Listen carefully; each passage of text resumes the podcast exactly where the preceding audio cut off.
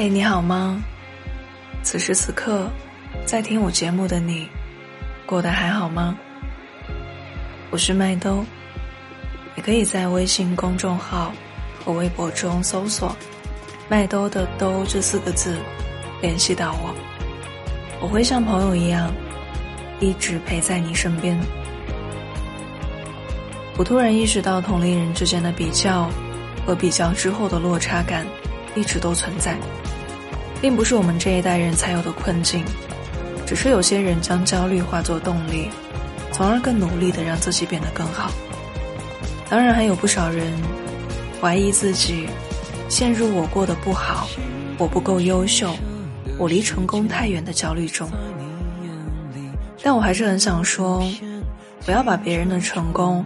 当做你的目标，看到别人在一线城市买房，就想着自己也要在那里买房扎根；看到别人外企白领年薪百万，就觉得自己的工作不值得一提。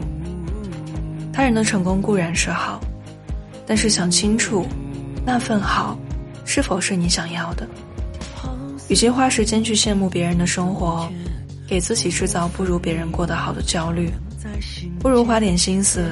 想清楚自己真正想要的生活，你不需要向每一个成功人士看齐，你只需要走在自己的步伐里。你们只是同龄人，却未必是同路人。不要轻易的被别人的人生节奏带着跑。在你爸妈眼里，努力积极的你，其实已经很好了。最近看到过一条微博热搜：月入五千以下，占总人口百分之九十五。这条消息会不会让焦虑的人有了一丝疏解？其实大部分人都过着普通的生活，其实你没有被落下，其实你过得也不错。如果清醒是种罪，就让爱去蔓延，成全每个夜。